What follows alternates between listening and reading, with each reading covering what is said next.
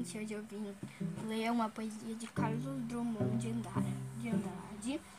É, a, a poesia que eu vou ler é Tinha uma pedra. No meio do caminho tinha uma pedra. Tinha uma pedra no meio do caminho. Tinha uma pedra. No meio do caminho tinha uma pedra. Nunca me esqueci deste acontecimento. Na de minhas retinas tão fadiga, fadigadas, nunca me esqueci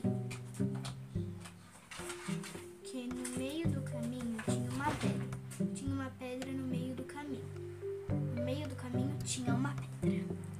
Então agora a gente vai ler a autobiografia dele. Gente, eu vou ler um resuminho bem pequenininho, tá? É, resumo da biografia de Carlos Drummond de Andrade. Um, ocupação, poeta brasileiro.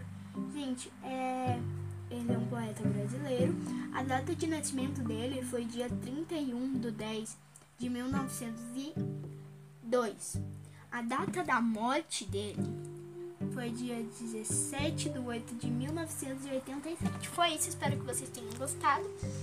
E é isso.